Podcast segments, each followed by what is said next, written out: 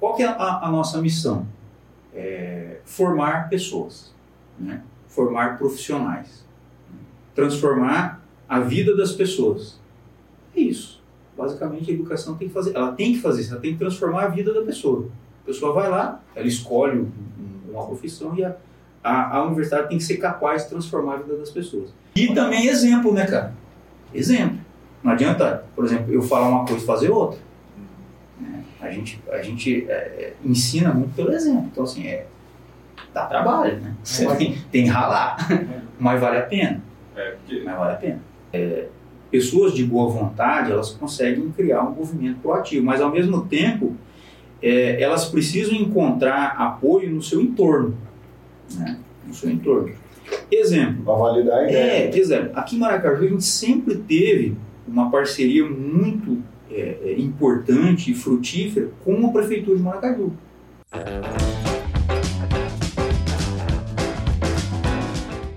Café Brothers, episódio 68. Estamos de volta. Seja muito bem-vindo, Osmar Neto. Bem-vindo, iniciando o quarto semestre do Caputino Brothers, né? Seja bem-vindo, Álvaro Lanza. Nós. Achei que não ia vir agora, até, Ah, mas veio, né? né? Final do ano aí. Muito bem-vindo, Thiago Tamioso. Ah, ele tá lá agora, né? Ah.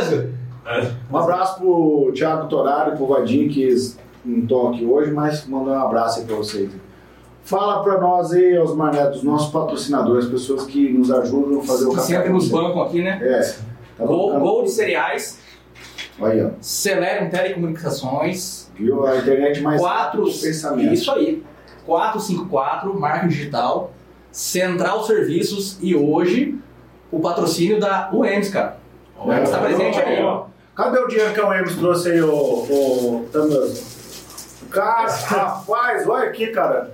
Todo esse dinheiro que a Emes trouxe aí para nossas é, entidades sociais, ou sociais, nossas entidades que nós apoiamos aqui em Maracaju. Por falar nisso, vai estar aqui o QR Code no cantinho da tela. Hoje vai ser a, a associação a AMAP, né? Essa associação que ajuda as crianças aqui. É a AMAP ou a AMAPEC? Uma PEC. A MAPEC, corrigindo que a MAPEC ajudam as pessoas que têm essa doença terrível que é o câncer. Então, se você quer fazer uma doação, né, deixa de tomar um litrão essa semana aí, coloca 50 no QR Code aí. Você vai fazer, você vai ajudar duas pessoas. Primeira pessoa que você vai ajudar é você mesmo. Você vai deixar de se embriagar essa semana e você vai ajudar o próximo que está precisando dessa ajuda, né? E o Álvaro Lanza vai falar das nossas redes sociais. Pessoal, muito obrigado. O pessoal está engajado muito na- no Instagram. A gente quer pedir que vocês é, se inscrevam no canal do, do- podcast para vocês receberem sempre quando a gente é, baixar um vídeo, é, enviar um vídeo. E também compartilhar com seus amigos, que vocês têm feito bastante também, que eu fico sabendo que vocês têm compartilhado. Então, primeiro, eu quero agradecer. E segundo, incentivar vocês a continuar a disseminar as nossas redes sociais. aí. Instagram, Café Brothers e YouTube, Café Brothers também. Eu preciso para apresentar. Pessoal, eu quero agradecer também. Nós temos um objetivo esse ano em chegar em 3 mil cafezeiros lá no Instagram e tá quase, cara. Tá Você dois- baixou um milhão? O que Não, aconteceu? não, no Instagram, 3 Ah. mil, 3K. Lá no, no YouTube, lá nós estamos chegando. Falta. Nós já chegamos a mil já, né? Nem sei. Já, no YouTube. É. É bastante. Ó, faz hora. Arrumamos um milhão agora. Subestimou os cafezeiros agora, hein? Do mil ao milhão agora. hein? Milhão é um milhão. Estamos monetizando e o cara nem tá sabendo. Não, não tá sabendo, já ganhamos 42 centos, viu? Ah, 42 centos. É. Não foi você que mandou lá que não tinha 53 dólares, não? Não, assim eu dei 3 centos. Só um pouquinho, deixa eu achar aqui que eu, tô- eu não- me perdi no telefone do Tamioso aqui. Calma aí, que daí qualquer coisa você corta, hein, Tamioso. É. Beleza, vamos lá. Então aqui, gente, hoje no episódio 68 do Café Brothers, estou aqui com Alex. Fala aí pra nós. Agora você vai falar. Agora você vai falar. Você não tá tudo aí, ó. Desafio Xandó. Alex Fou. Isso. Última salva de palmas, vai, Parece que é um caminhão vindo, Alex. Pô,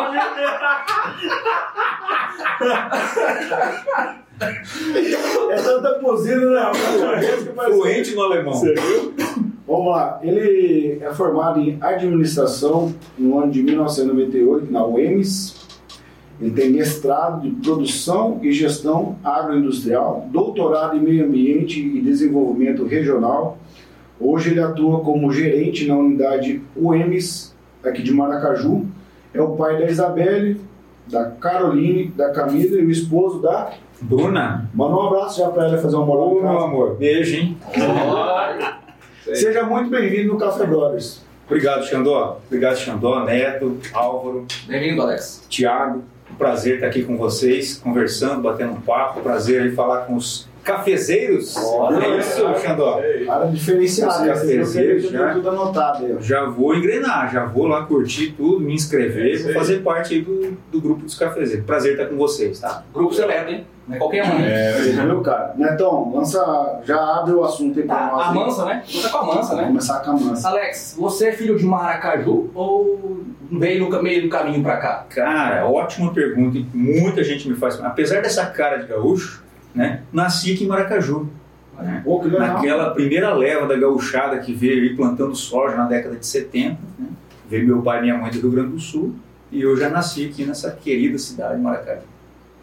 Deixa eu te falar, você sempre teve assim em mente, porque quando a gente é criança, a gente tem algumas coisas na, na mente que a gente quer ser quando crescer. Você já tinha em mente já, de falar, não, quero trabalhar na universidade, quero trabalhar com educação, ou você foi a- a- os percalços da vida que te trouxe até a universidade? Xandó, excelente pergunta, cara. Eu geralmente eu conto essa historinha também com, na primeira conversa que eu tenho com os alunos quando a gente recebe eles lá na universidade. Na verdade, assim, jamais pensei em ser professor, jamais. Imagina, professor. Na época, fiz o curso de administração. Na verdade, antes de fazer, nem, nem pensava em fazer administração. Né? Na verdade, eu queria fazer agronomia. Né? Ah, Maracaju, né? Agronegócio, pá, pá, pá, agronomia. Todo mundo agronomia, agronomia, agronomia. Só que na época a agronomia só tinha na UFMS em Campo Grande. né? Então, ia ter que mudar lá. Então, eu tinha começado a namorar a minha esposa, a Bruna, e aí aquela coisa, né? Aí amarrou o pega. Meu amor, né? Vai ficar longe, coisa e tal. Né? Falei, tá. Eu Tinha feito inscrição na FMS, acabei não indo fazer. E aí apareceu o primeiro vestibular da UEMS, em 94. Foi a primeira turma. Falei, ah, vou fazer, né? Era meio de ano, é, bem. Tava tendo Copa do Mundo, 94, acho que era Estados Unidos, né? É, É, Copa do Mundo. Fizemos, foi fazendo processo seletivo, cara. Domingão, dia de Copa do Mundo. Fizemos lá. Passei, falei, passei, pô. Universidade dentro da minha casa, vou fazer. E fiz, sem muita pretensão. Cara, me apaixonei pela área de administração. Me apaixonei, adorei, né? Que bom que eu não, não fiz agronomia. Você vê como é que a vida vai, né? Meio que conduzindo a gente, a gente vai indo, né? Não sabe. Ganhou duas vezes, ganhou É. na profissão e ficou com a namorada. Fiquei né, com a, com a princesa, né?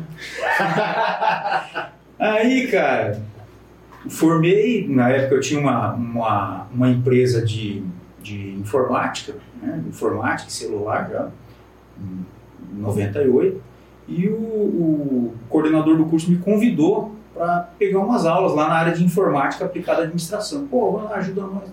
Como é que é? Não, você vai lá em Dourados, na sede da universidade, faz um processo seletivo, e aí, se você passar, você pode entrar. Fui lá, passei, comecei, peguei uma, uma aulinha. Rapaz, gostei.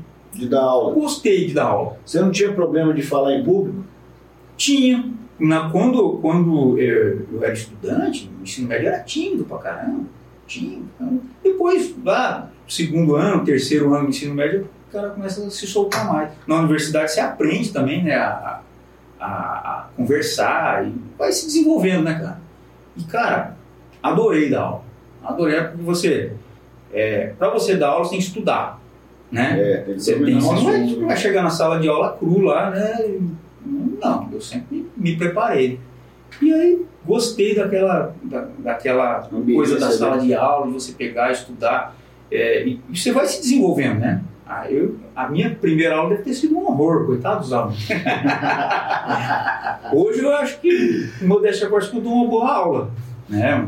22 anos depois, né, cara? Então, E aí, cara, na época comecei a mexer com, tava mexendo com lavoura também, coisa e tal, né? A minha família tem uma propriedade rural. E mexendo com lavoura e com a, com a empresa de informática, dando aula na UEMS, e Ah, malabarismo, né? E a coisa foi indo, foi indo, foi indo. Fui gostando cada vez mais da, da, da vida acadêmica, né? fiz minha especialização, depois comecei a fazer meu mestrado. E aí comecei né, largar algumas atividades, ficar cada vez mais dentro da, da universidade. Apareceu a oportunidade para fazer o concurso público né, da universidade, até então eu era professor contratado, né, é, temporário. Fiz, passei, aí acabei é, arrendando as, as áreas de lavoura, então ainda moro lá na fazenda, a gente mora aqui perto da cidade. É, temos um- alguma coisinha lá, mas estou full time agora na universidade.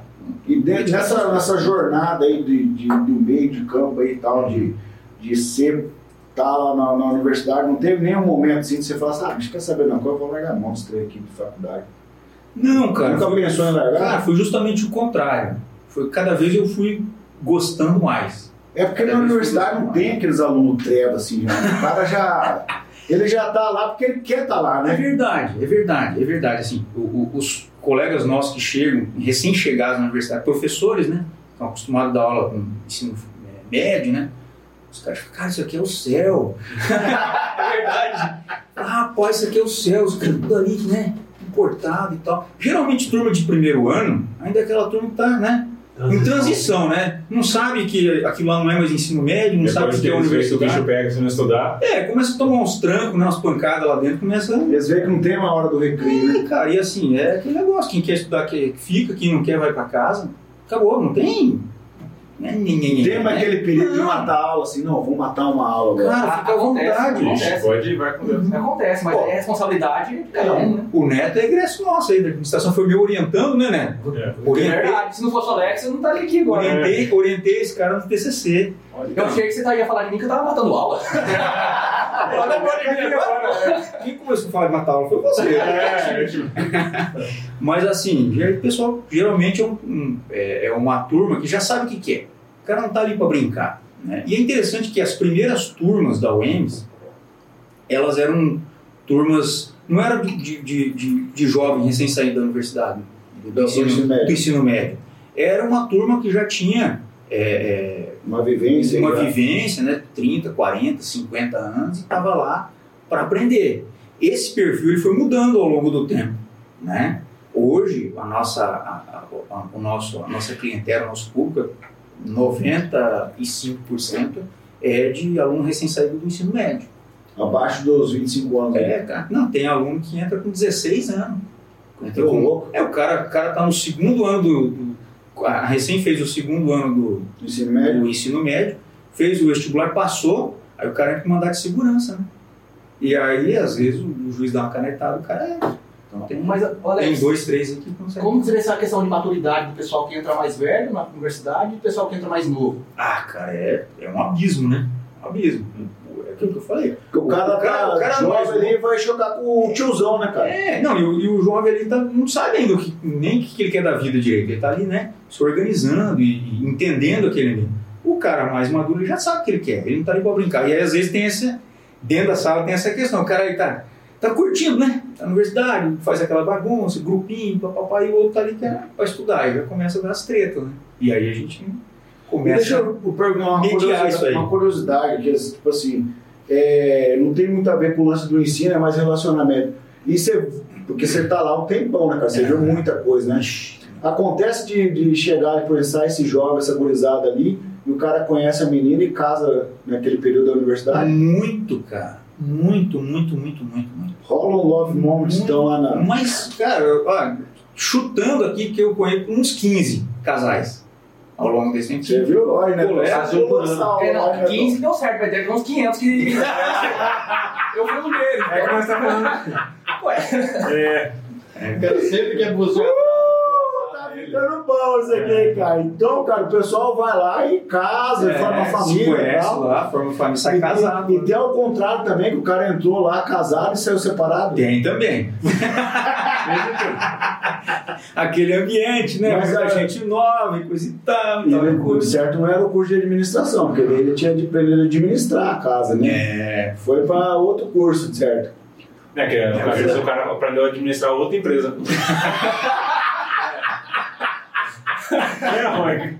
É verdade. Aprendeu tão bem que ele abriu a filial. Expandiu. É, expandiu esse negócio. Cara, você imagina se eu tivesse aí como tava. Eu montando já tá estando de piada. Caramba, o cara trocou de empresa, então, ó. Trocou empresa. Fez um upgrade. Expandiu os negócios. É. Expandiu os negócios. É, o primeiro e faliu o segundo. né? Ele, ele falou, é complicado, hein, cara? Rapaz. Ô Alex, Oi. como é que surgiu a, a oportunidade de ser gerente da UEMS e que, na verdade, o que, que o cargo de gerente faz? Qual que é o papel dele? Legal, boa pergunta. O gerente, na verdade, ele é, ele é um, um braço da reitoria da universidade. Então, dentro do, da UEMS, da estrutura da universidade, nas 15 unidades, a gente tem um reitor, que ele é eleito né, pelos professores, pelos alunos, pelos técnicos. E esse reitor, ele monta a sua equipe. É como se fosse, assim, o prefeito com seus secretários, digamos assim. Então, o gerente na unidade, ele é o braço direito da reitoria. Ele representa o reitor e ele é responsável por fazer toda a articulação da universidade com a comunidade, com a articulação política, a articulação com a, a comunidade de forma geral, com as instituições, e também ele é o gestor da, daquela unidade. Então, ele que é o, o, o- a, a pessoa responsável por tocar aquela Unidade. célula, aquela unidade universitária da melhor forma possível. Ele é o gestor, é como se fosse o, o diretor da escola. né? Ah, e como Ah, surgiu a oportunidade para ti ali? É, então na época eu fui convidado pelo, pelo reitor anterior, né, pelo professor Fábio Edir, pra, eu já estava como, como coordenador do curso de administração, e aí aceitei o convite, aceitei o desafio, a gente fez um, um- um trabalho legal de parceria, a gente conseguiu dar um, um up aqui na, na unidade de Maracaju, que o objetivo nosso desde o começo era que Maracaju fosse uma, a, a- a- o prédio da UEM de Maracaju fosse uma referência, né? E porque a gente está no centro da cidade, né, cara? Então, assim, É, e hoje vocês são, né? É, não pode. Então, na época, a gente estava com um mato dessa altura, tinha umas onças criando ali no fundo, É. pegava a criancinha na Capivara. É. e aí, eu, eu falei pro, pro, pro reitor, eu falei, não, eu topo, mas né, eu topo se tiver apoio da universidade, recursos, tal, eu- a gente toca o, o barco aqui com, com força, né? Mas precisa de apoio. Falei, não, vamos lá. E a gente foi conseguindo, cara, transformar essa unidade. Hoje, a, a, a unidade de Maracaju é a única unidade de todas as UEMs que tem ar-condicionado, data show em todas as salas, home theater em todas as salas, Caramba, É. em todas as salas, e cadeirinha estofada, em carteiras estofadas em todas as salas. Então isso é um trabalho que a gente foi construindo desde a gestão do professor Fábio, depois o professor Laércio foi o, o- se elegeu, está encerrando o mandato agora no ano que vem, me convidou para continuar, aceitei, então aí até hoje. Alex, eu, eu queria fazer só uma observação, cara, a nível de Maracaju, assim, sabe? Não porque é a nossa cidade, né, cara? Mas você percebeu que ao longo da nossa história de Maracaju, cara, a gente é referência em várias coisas? Com certeza, Xandó, com certeza. Cara, assim, a gente é referência no agro, Uhum. agora a gente é referência em modelo de gestão da universidade. Uhum. Eu fico vendo assim a nossa cidade, pô, não é uma cidade das maiores do estado. A gente é maior em outras É, coisas, O que a mas gente percebe, cara, eu faço parte também do, do- do sindicato rural, estou na diretoria junto com o Fábio, que teve aqui com vocês, né? Com o Fábio Caminho. Que a gente percebe? A gente tem muito, muita gente, muito protagonista em Maracaju. Muita gente, assim, com vontade de fazer as coisas que eu, eu falo dentro da universidade. Muitas vezes as pessoas acham que precisa de dinheiro para fazer as coisas. Lógico, o dinheiro é importante. Mas antes do dinheiro precisa ter boa vontade. Tem que ter boa vontade para fazer as coisas. Então, quando você tem um espaço em que tem uma, duas, três pessoas, dez pessoas com boa vontade, a coisa vai, cara. O dinheiro aparece, tem patrocínio, tá? A coisa está dando certo, né? Você consegue gente que, que acredita que investe naquilo, né? E eu, em Maracaju, percebi que a gente tem muita gente de boa vontade. A gente tem muitos protagonistas. E se você começar a olhar em várias instituições de referência, Sicredi, Sindicato Rural, Copsema, é, pega pega o setor do agro, tem algumas figurinhas que só troca, né? Que estão sempre ali à frente. Por quê? São os caras que estão ali carregando o piano, que estão a fim de, de melhorar, que pensam em melhorar a cidade, a sociedade toda, toda a né? sociedade. Então, eu acho que por isso, né, é, Maracaju vem dando certo. né? Não é uma coisa aleatória, ah, não, Deus pegou e pôs o dedo em Maracaju. Não. É, é, é uma turma que por, por, por algum motivo foi, foi chegando e foi, foi se engajando, né, cara, e criou esse movimento proativo de levar Maracaju onde a gente está hoje. E tudo indica que a gente tem um bom caminho para percorrer pela frente para ser referência em muitas outras coisas. Ô, Alex, uma curiosidade minha que eu sempre tive, Fala, cara. e a primeira vez que eu vou perguntar, e a única, aproveitar um pouco o espaço, é qual o custo para manter uma universidade dessa anual? Cara, o nosso, o nosso orçamento hoje, eu estou falando do como um todo, né? Nosso orçamento hoje está em torno de 300 milhões de reais Ano. Ano. Mano, toda, toda a estrutura da UEMS do estado inteiro. Toda a estrutura. As 15 unidades. As 15 unidades mais, mais 12 polos de educação à distância. Esse orçamento ele não é secreto. Não, não tem, tem nada de secreto, não. Ele é aprovado né, no nosso conselho universitário, né, que é um, um, um órgão que está acima do reitor, né, que é como se fosse uma Câmara de Deputados. Né? Então, quem são os conselheiros? Os é, gerentes, coordenadores de cursos, Essa docentes, galera que direciona a É. grana. representante, o pessoal chega lá, o, o reitor, que é o executivo, ele tem algum, é, uma, uma, uma lista né, com algumas, a- algumas demandas né, para alocar, e aí essa turma, democraticamente, decide como é que vai ser. Esse conselho é, o- é o tipo assim, o que faz o filtro para não ter tipo uma bizarrice, vamos supor. O cara fala, eu quero fazer uma piscina na unidade de Maracaju. É, o cara fala, não tem educação física, não tem nada aqui. É, o cara não, eu fala- quero ter uma piscina para lazer. É, o cara fala, não, a gente tem uma unidade lá que não tem ar-condicionado, vamos colocar ar-condicionado lá. Pronto. Atora a, a ideia maluca do cara. né? E aí esse conselho aprova esse orçamento, manda para a Assembleia Legislativa, Grosso do Sul, né? e esse orçamento entra na, na lei do, do orçamentário do Mato Grosso do Sul. Né? Às, vezes, às vezes chega lá, os caras dão umas cortadas também, né? dão umas lapidadas. Geralmente ele não chega intacto lá. Né? Então o orçamento de vocês, no caso, é uns 500 milhões. Aí vai cortando, cortando, chega nos 300. É, o, o- o ano passado acho que foi 280 e esse, esse para o próximo ano a gente estava prevendo 300 milhões. Aí desse valor tem é, uma boa parte que é, que é custeio, né? E uma outra parte que é investimento. Por exemplo, Maracaju, o governo do estado acabou de aprovar agora, já destacou no orçamento, para construir um laboratório de 3 milhões de reais aqui na unidade para o curso de, de agronomia. É. Porque hoje o curso de agronomia ele funciona em parceria com algumas entidades, por exemplo. É, a, UEM, a, é, a UEMS ela tem as salas de aula e os professores, né? e o laboratório de informática. Inclusive agora a gente recebeu 25, com- trocamos todos os computadores do laboratório de informática com as telas desse tamanho, assim, tá um balaço. Tá lindo de né, um orçamento que um, um recurso que o reitor conseguiu lá na bancada federal em Brasília.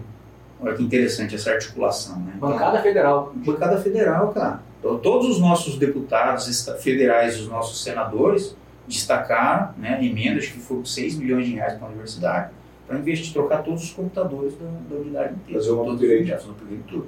Então, trabalho da reitoria de articulação política. E detalhe, é, de todos os partidos, né? Todos, acho que são 11 parlamentares entre, entre é, deputados federais e, e senadores, a bancada toda apoiando esse.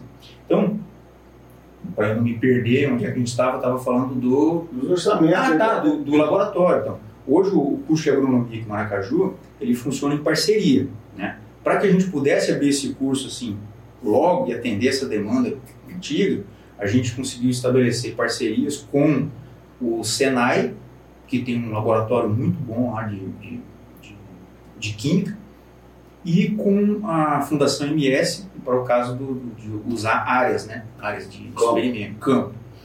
E o, o grande gargalo nosso era o laboratório, que a gente tem um convênio com o Senai de três anos, mais ou menos o tempo de duração aí para formar essa turma. E aí o governador, sensível né, à causa, incentivou também a criação desse curso, já destinou recursos para investimento para a construção do laboratório, com- totalmente equipado já, deve, já vai começar a construir ano que vem. Eu acredito que essa questão de, da implantação do laboratório aqui vai ser um diferencial para o curso de agronomia. É, a, a- o que, é interessante, Osmar?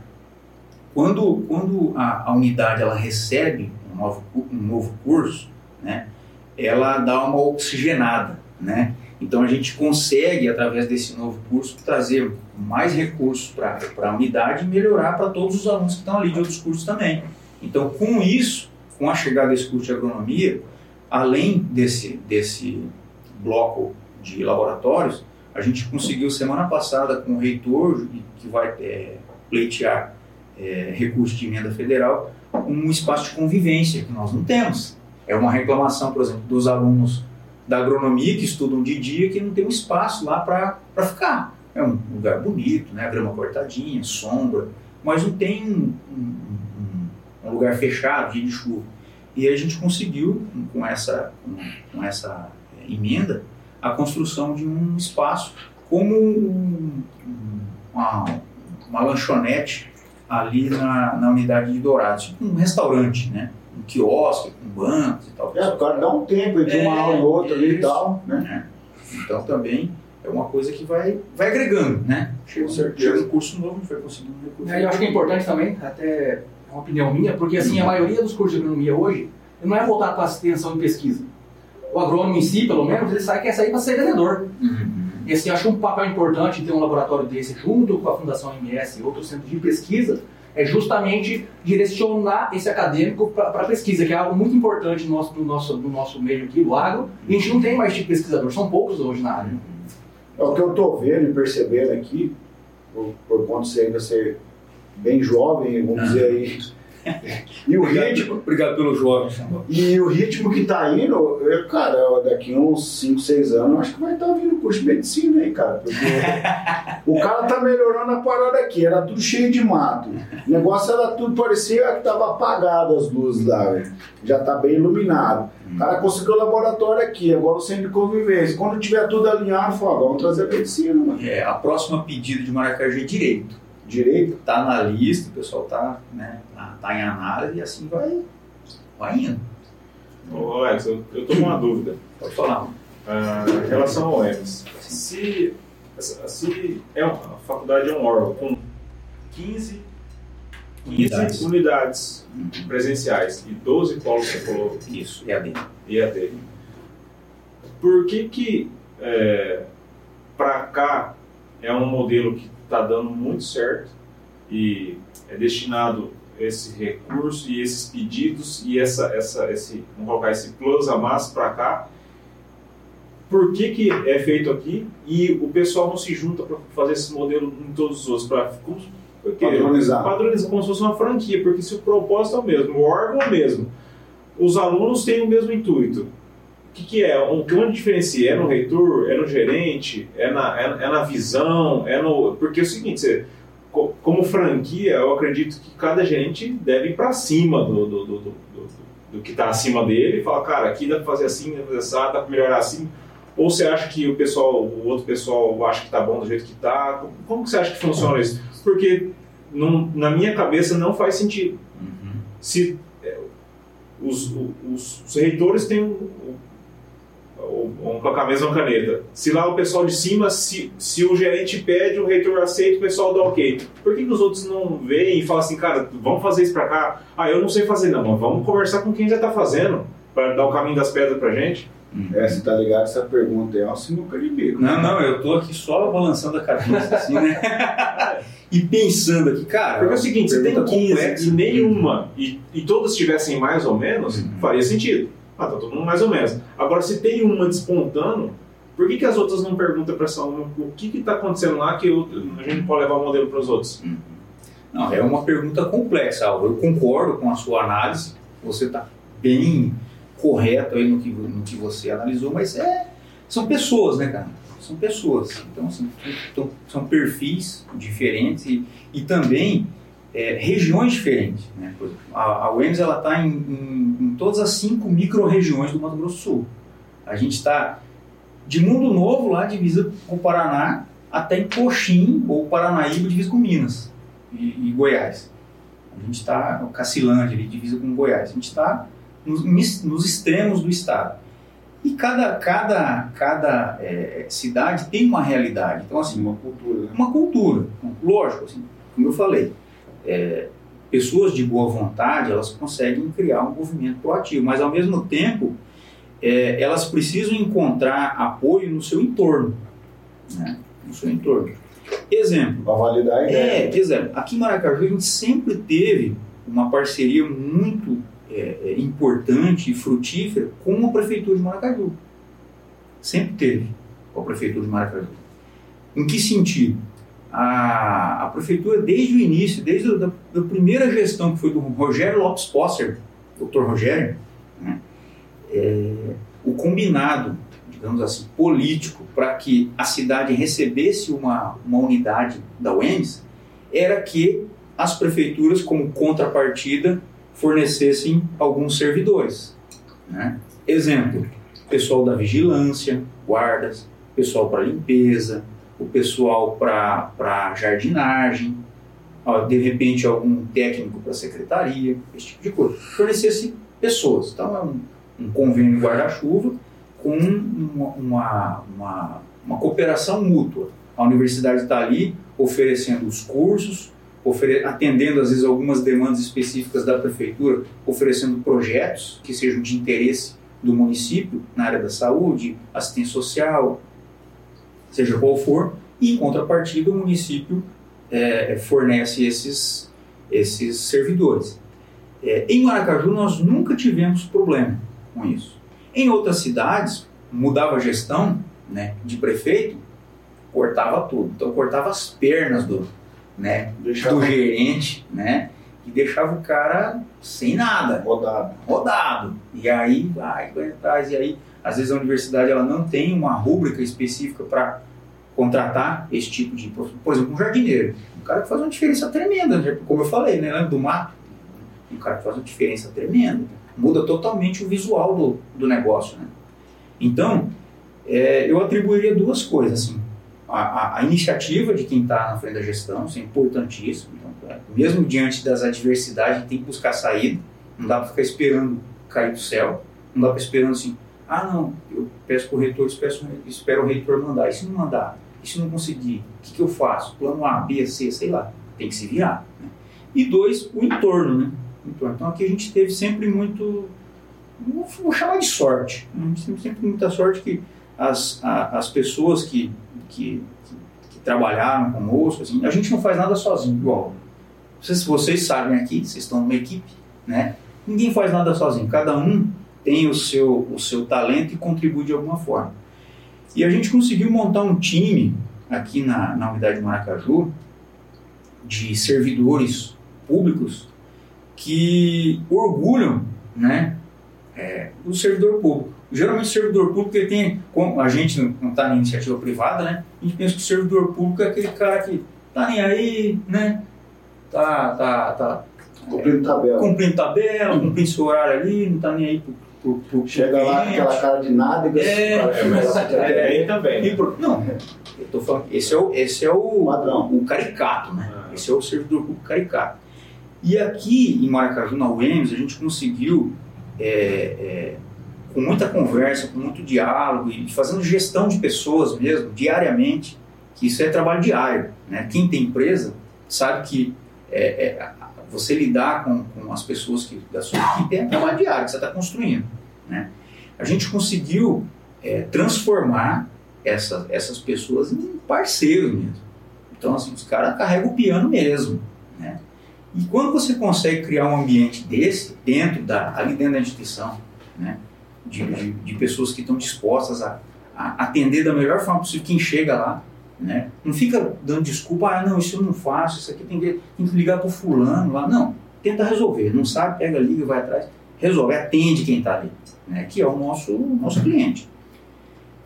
A gente consegue também, com esse movimento proativo, contaminar o entorno. Então a gente consegue sempre um bom relacionamento com todas as entidades que, que tem aqui em Maracaju e mesmo entidades de, de fora de Maracaju e com isso a gente consegue uma boa visibilidade dentro da própria universidade, uma boa visibilidade, dentro da reitoria, que funciona, né? E aí é um ciclo virtuoso.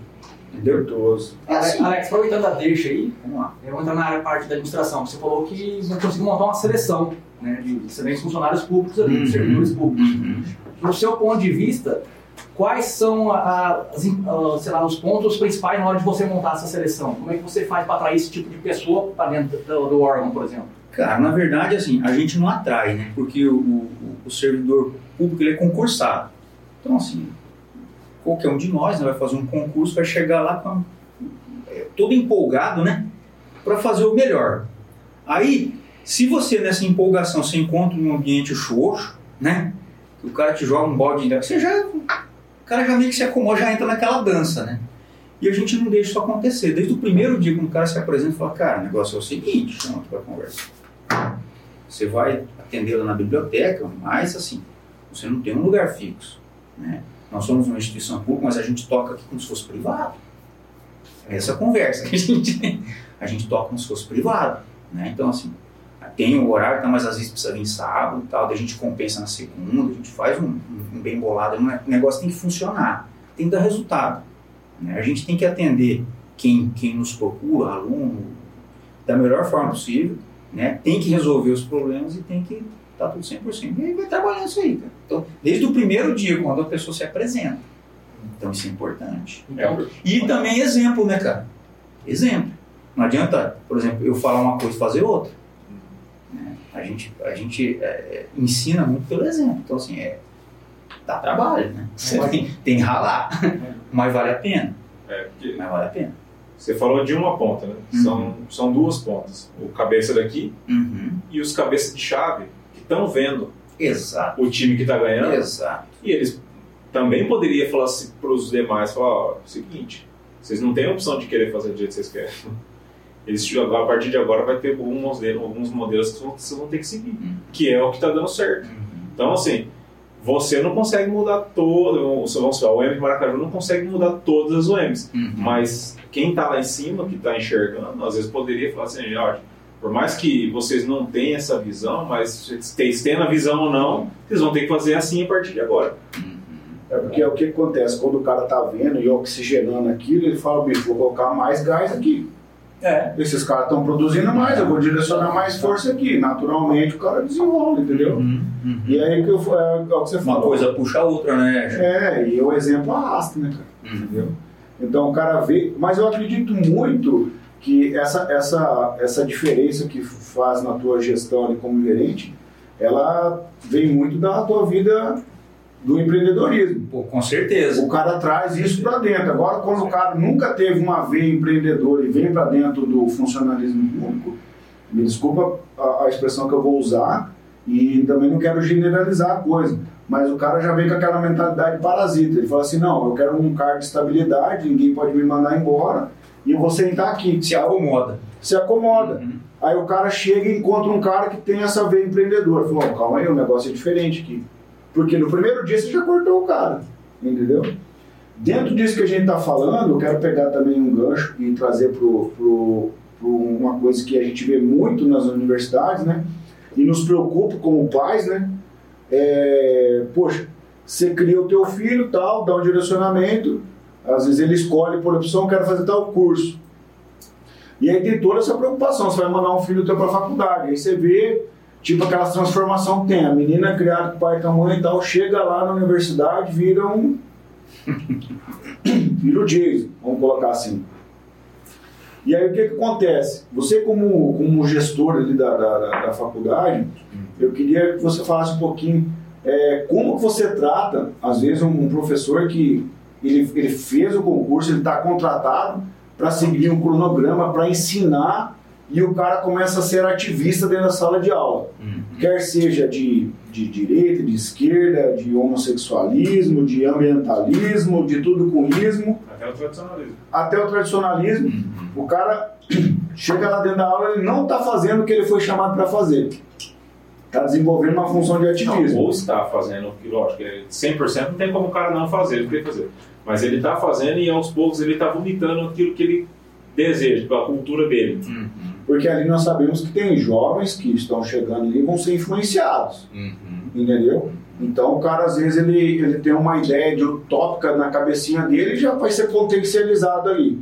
Entendeu? Como que você, você pega isso, como que você vê isso, como que você trabalha isso? É, Xandó, você tratou um tema bem delicado, né? Que a gente tem, tem, é, ouvido muito sobre isso, né? no- no- nos últimos anos. E assim, é, é, um, é um tema delicado. Né? A gente conversou um pouquinho nos bastidores, né? Antes de, de começar o programa. Assim, A, a universidade por si só, ela é um, ela, ela foi criada para ser, como o próprio nome diz, universidade, para ter é, todos os tipos de pensamentos ali, né? E todo tipo de debate, né? Você você saber lidar com o controverso, né? Com aquela pessoa que pensa diferente de você, né? E apesar dela pensar diferente de você, você não concordar com ela, você respeita ela. Né? O cara, por exemplo, ele fala que isso aqui é vermelho, é preto, eu tô vendo que é preto, mas ele fala que é tudo bem, beleza. Ah. Eu discordo. É, que era Aqui. a parede. ah, a parede ali, a parede aqui, né? É, Não vou discordar, né? Respeito. né? Ah, é de boa. Então, a universidade por si só ela foi criada, né, com leis lá dos gregos, né, foi criada para ser um ambiente de, Livre pensamento. de livre pensamento, de livre pensamento. Aí, nesse livre pensamento a gente tem algumas pessoas mais exaltadas, né, outras menos exaltadas, umas mais exalta- exaltadas para um lado, outras mais exaltadas para o outro. O que, que a gente pode fazer dentro da, assim, do, do âmbito da gestão da universidade?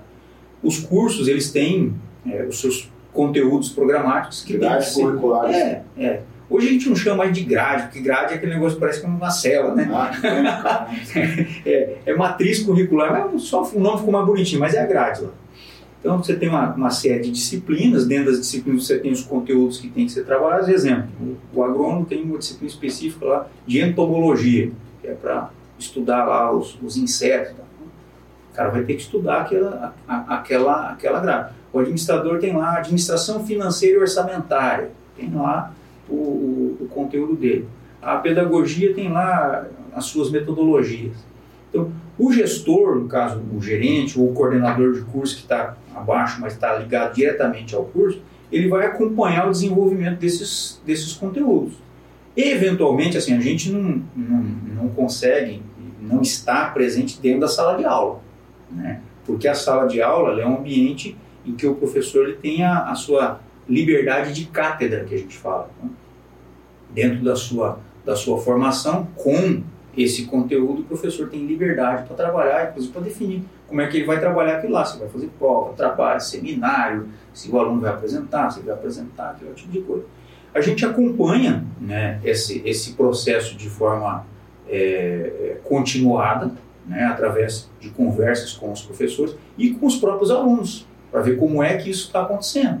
E aí, quando a gente percebe alguma, a- a- alguma, algum comportamento exacerbado, né, aí a gente chama o professor para conversar e tal, dá uma, uma alinhada. Mas assim, é um tema bem delicado. Bem delicado. E como eu estava falando nos bastidores para vocês, a gente percebe também que isso é, é diferente assim, de instituição para instituição, de cidade para cidade. Tem cidade que isso acontece com muito mais força. Maracaju, por exemplo, a gente quase não vê isso acontecendo. É interessante. É isso que eu ia É, eu falar. imaginei É. isso, mas com certeza Uhum. tem, né? Mas imaginei que esse é o. É, então, assim, é, é diferente, não dá para generalizar, né? Mas é um movimento que. Eu tive a oportunidade de frequentar tanto uma, uma universidade estadual quanto uma federal. Aí, ó, pronto. E assim, na verdade, é uma discrepância absurda. Olha aí. Só que isso aí em 2005, 2006, né, na federal. Hoje deve estar muito pior, eu acredito, essa questão da ideologia e tudo mais. Foi a minha, a minha opinião. Né? Eu, Sim, eu passei e vi isso aí. Uhum. Aqui em Maracaju eu não tive nenhum problema com isso aí, não vi isso aí, não, É. não consegui enxergar nada. Agora em Campo Grande eu já vi isso aí. Então, assim, como o Alex falou, acho que a questão de cultural, a questão às vezes né, de ser uma, uma entidade ou estadual ou federal já dá, tem mudanças. Tem mudança. Então acho que é Ou coisa uma particular, né? É porque assim, eu acho que é mais no âmbito das matérias ali, por exemplo, da área de humanas, né? Eu acho que esse conflito social, político, né, de ideias, eu acho que ele fica mais, vamos supor, mais vivo na área de humanas. ali, Isso, né? eles até têm, né? Na área de humanas tem disciplinas que até abordam mais isso, a questão da sociologia, entre outras coisas. Então, acaba puxando determinados temas, né? E às vezes nessas, nesses cursos mais duros, digamos assim, como administração, agronomia, não, não tem tanto tema desse tipo. Então, você acaba nem abordando, né? Vai na, naquela toada lá. É, por exemplo, então eu vejo assim que é, me preocupo porque a gente vê muito imagens das, da internet, rede social e própria- até os telejornais mesmo aí mais tradicional. Você chega na Universidade Federal lá, mano, parece um chiqueiro que lá. Cara, uns caras com os cabelos coisa mais feia do mundo, tudo bem, quer usar o problema do cara, usar é direito dele. Mas assim, eu tô falando a questão do prédio.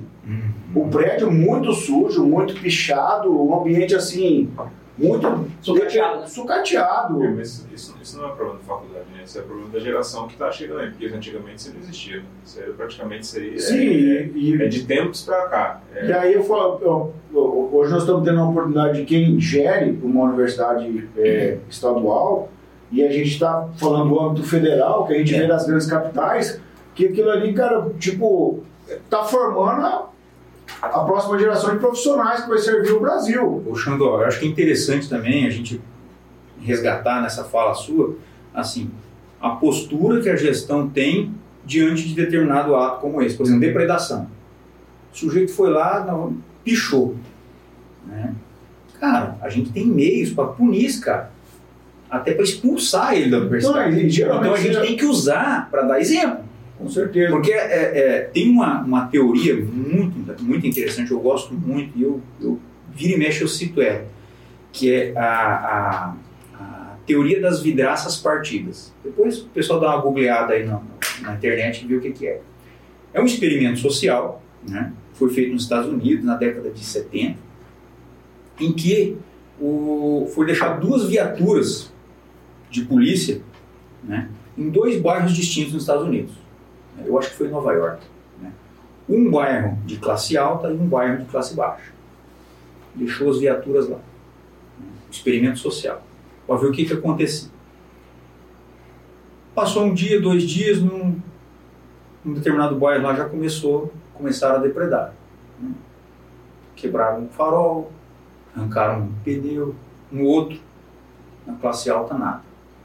O pessoal foi lá da polícia e quebrou a vidraça da, da viatura que estava no bairro de classe alta. Dois dias depois começaram a depredar. Um mês depois estavam as duas viaturas sucateadas nos dois bairros.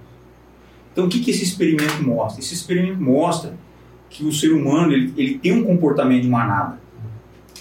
A gente tem um comportamento de manada.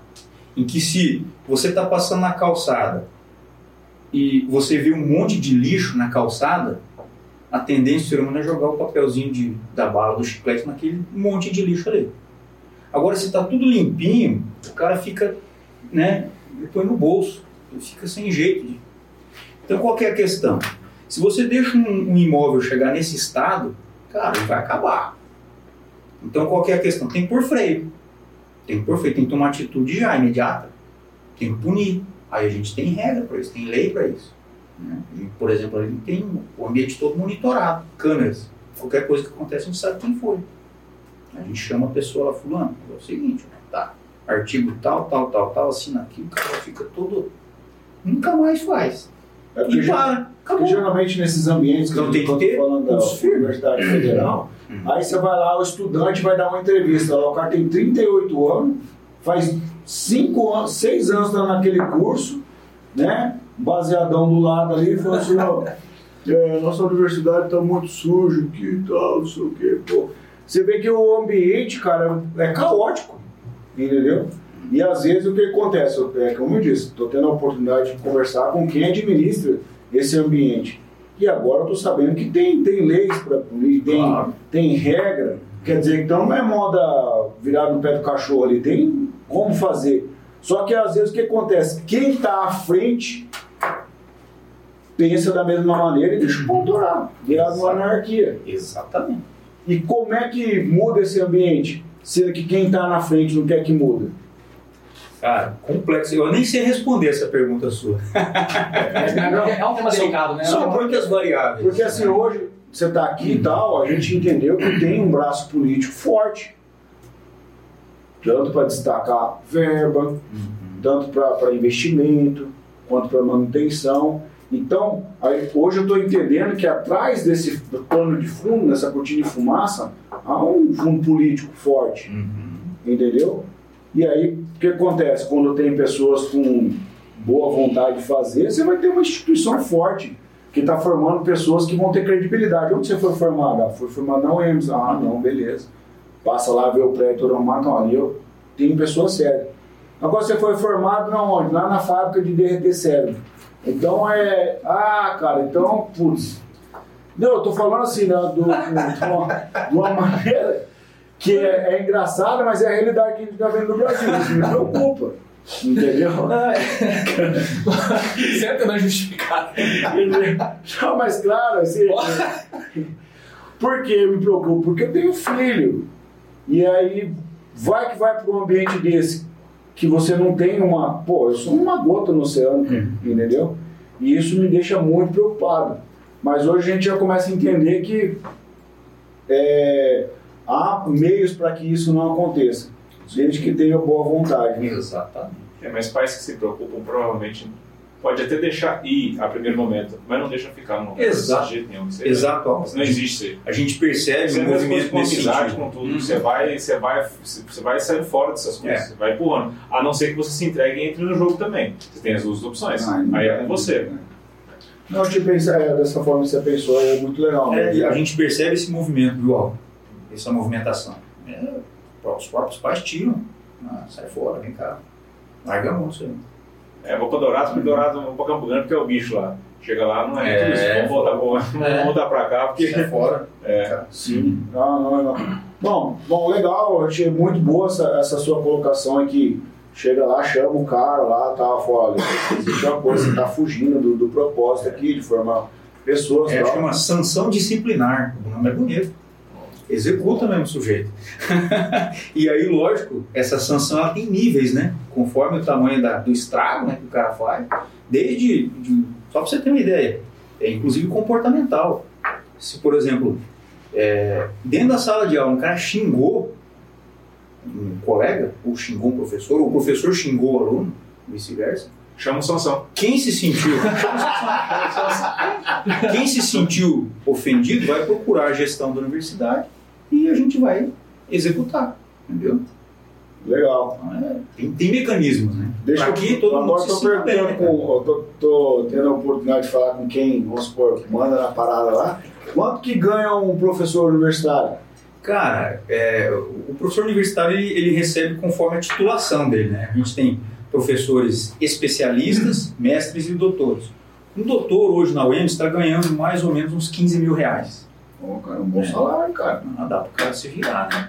Pô, 15, 15 barão aí dá pro cara, É. né? Dá pra comer picanha. Dá pra Dá para abastecer o carro. Ô, ô, Alex, mas esse, esse 15, mil, 15 mil reais é referente ao cargo que ele exerce ou é baseado em horas aulas? Que ele... Não, é, é professor. Aí, conforme o cargo, né, aí tem os, os, os acréscimos pendurados aí, né? E, e chega a quanto ali o professor? O professor pode chegar a quanto? Então, ele pode chegar aí nos 18, 20 mil reais. Até 20 mil reais ele chega. Mas não tem professor e professor vereador que vai uma vez por, por semana lá, do- faz duas horas lá e. Não. o professor que, que, que, que vem, por exemplo, e, e trabalhou um dia aqui, ele, geralmente nos outros dias ele está em outras unidades. Na verdade, aqui Da em UEMS. da própria aqui em Maracaju isso é muito comum. A gente tem poucos professores é, residentes em Maracaju e muitos que moram ou em Campo Grande ou em Dourados. Aí eles dão aula também em cursos de Campo Grande e Dourados. E eles se deslocam a Maracaju um ou dois dias por semana, ou três, dependendo. Aí então é puxado também esse cara, né? Assim, Não é, o cara. Aí o cara tem que. per- Aí a pessoa opta, né? Muitos optam, não, eu prefiro morar em Campo Grande e arco com o ônus de me deslocar. Ah, é por, por conta dele, você por conta dele. Deslocar. É. Pô, cara, eu tô bastante feliz com essa resposta aí, cara, porque o professor, eu penso comigo que todo mundo, qualquer profissional, a não ser que o cara foge da escola, não. Assim, o cara, todo mundo passa pelo professor. Então, na minha opinião, na minha humilde opinião, eu acho que o professor tem que ser muito bem remunerado. Então, eu tô feliz, eu acho que 20, 20 barões aí, eu acho que é bem uma remuneração válida. Eu, eu gostaria que o, o, o professor ganhasse 50 mil reais. Porque eu É, a gente percebe, por exemplo, agora tá, teve um- uma movimentação do piso, né? Do professor, é, professor de ensino fundamental, professor de, de primeira a quarta série, quinta série, né? Ah, esse tinha que ganhar 100 mil por mês. É. Esse aí, esse aí fica louco cedo, né? Esse daí, cabelo branco com 20 anos. É, o, o- essa turma aí conseguiu, né, um progresso aí nesse, nesses últimos anos aí. Parece que o piso foi, foi aprovado agora esse ano ainda, tanto no- nos municípios como nos professores da rede estadual. O 2022. cara cara. chega, o cara chega até 10 mil, cara.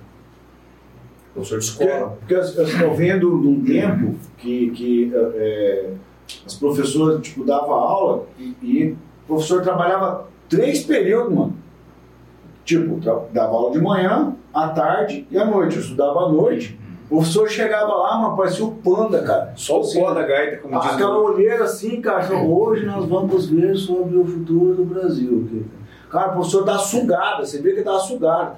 E eu pensava assim, pô, por que, que ela faz isso, cara? Por que, que ela trabalha três períodos? Para poder ter uma remuneração mais razoável. Né? Melhor, cara. E eu, Hoje a gente percebe Mas quem não Uma evolução. tudo isso aí? Não é só o professor que trabalha tudo isso aí. Não, tem tipo vezes, assim, não tem vezes que você faz três turnos também? Não, não tudo vai? bem, eu falo assim, não, mas é, claro, É. no mérito. É, São todas as profissões, o cara. É, Mas assim, o professor já não era professor novo, era professor já velho, cara. É, Ele quis dizer que às vezes o professor precisava passar por três períodos, daí se matar para tirar um salário condizente. Sempre, pra- né? Para ir Entendeu? poder- Tipo assim, não é o uma professor vez- já era professor há 15 anos. Não era um professor novo de, de carreira que estava dando gás ali e tal, vou dar um gás aqui, não. Trabalhava tudo isso para tirar três contos por mês, quatro contos por mês, né? Verdade. Não, acho que até menos na época, né, cara? Que quando eu estudava, o salário era, sei lá, 280. mas na, na minha, na Na época, concepção. na época do Xandó ainda era a época que os caras faziam moeda de ouro. É, porque você disse que como, como se a gente, a gente trabalha muito quando é novo e depois quando é velho trabalha menos. Na minha concepção é ao contrário. Eu acho que depende da, da a gente vai amadurecendo e vai trabalhando cada vez mais. Tudo bem, mas na minha concepção, Álvaro, disso, eu pensaria comigo assim, que o professor ele daria um período. Então, ele dá uma aula legal ali e ser bem remunerado naquele período. Entendeu? Não faz sentido na minha cabeça o cara trabalhar três períodos, porque ele não vai dar uma aula de qualidade, vai virar um, desculpa, perdão, uma bosta a aula do cara, a última aula do cara, o cara tá cagando. Mas eu vou falar pra você, em toda profissão é assim. em toda profissão, não é professor. Entendeu? E aí, tipo, cara, sendo bem remunerado, ele trabalhando um período, ele poderia ter, né? A gente sabe que seria uma condição ideal, não é uma condição real, né? Isso eu tô, a gente tá falando do ensino médio, né?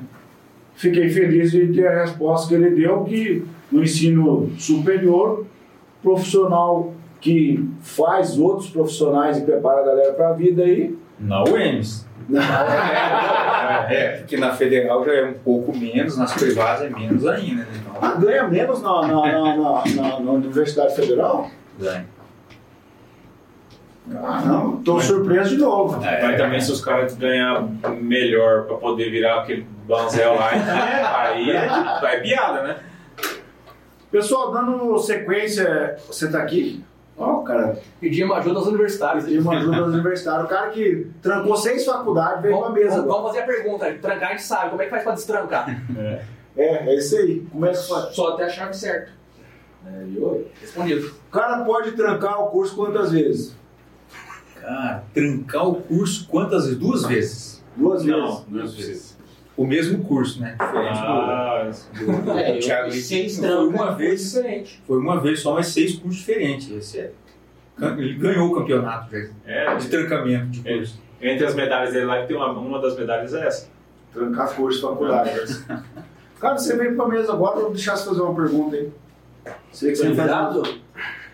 Você, você- é que o diretor chegou agora e Eu sabe. tô liberado agora? Então Tá, mas eu não sei que pergunta que eu vou fazer. Eu faço, tá bom, tá bom. Aí, de- deixa o Neto fazer, porque aquela hora você me pediu de fazer a pergunta dele. Tá bom, vamos lá. Ô, ô, Alex, é, a pergunta é a seguinte. O, o mundo inteiro está evoluindo, N startups de educação surgindo, aí, de techs e tudo mais, mudando o sistema de educação, é, fazendo uma educação mais voltada para o indivíduo.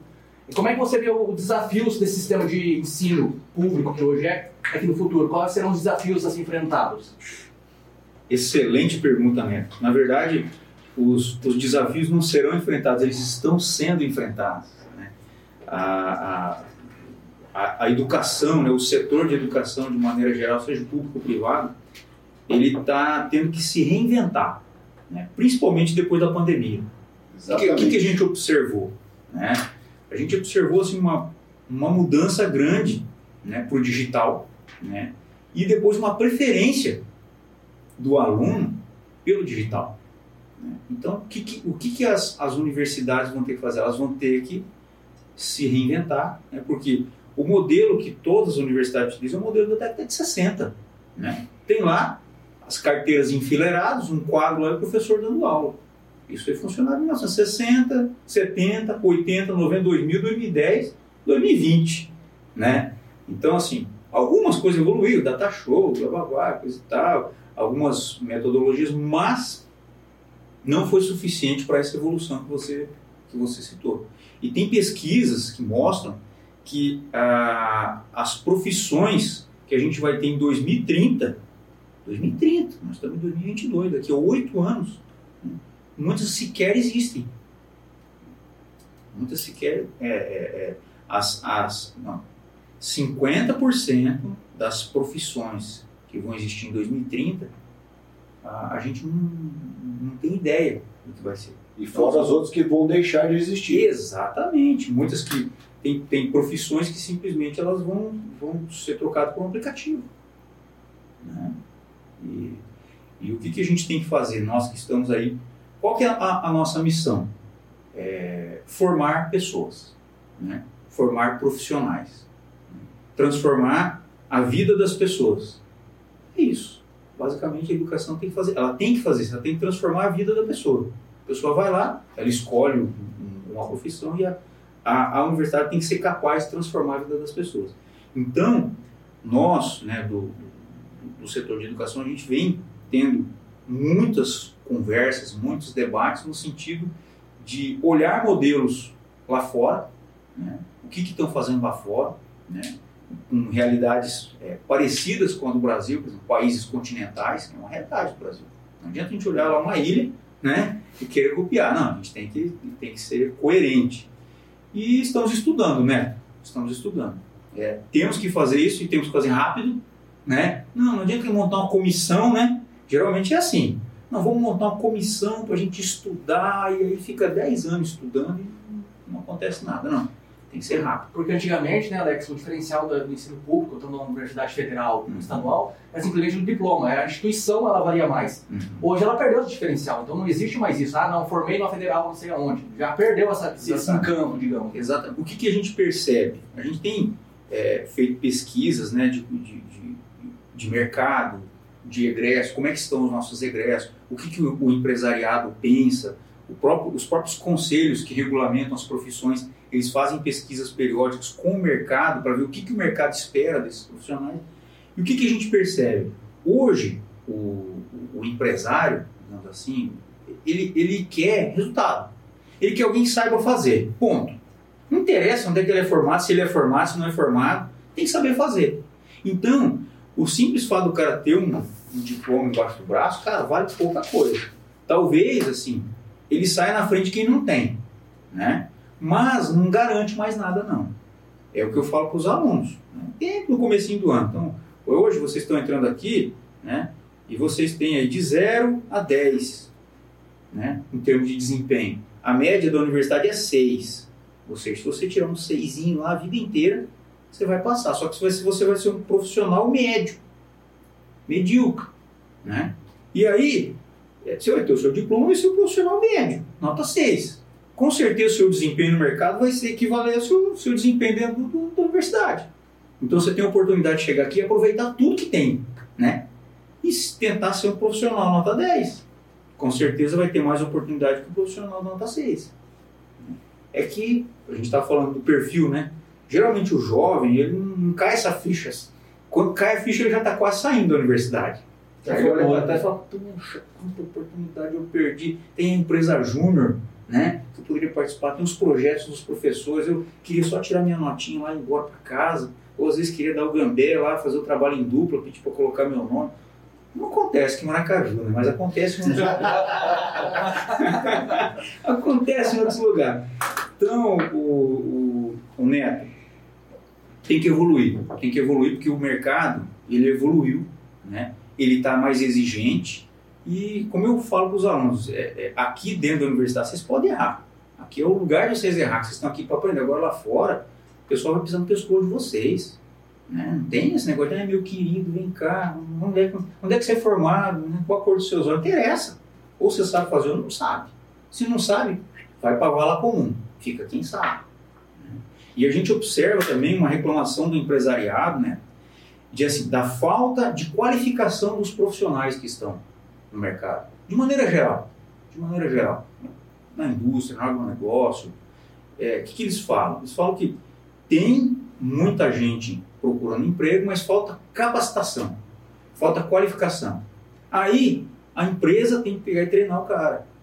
Então o que acontece? O profissional não está sabendo aproveitar a oportunidade né, para aprender. E o conhecimento foi passado. Da universidade, o conhecimento foi passado, ele não aproveitou. Eu falo isso aí na prática, assim, porque a gente, é, em parceria com o Sindicato Rural aqui, eu dei um, um, três treinamentos ali para operadores de colheitadeiras, né? E, em um dia, abriu na segunda-feira, na segunda-feira acabou as vagas. E ficou lista de espera, encruzilhada e tal.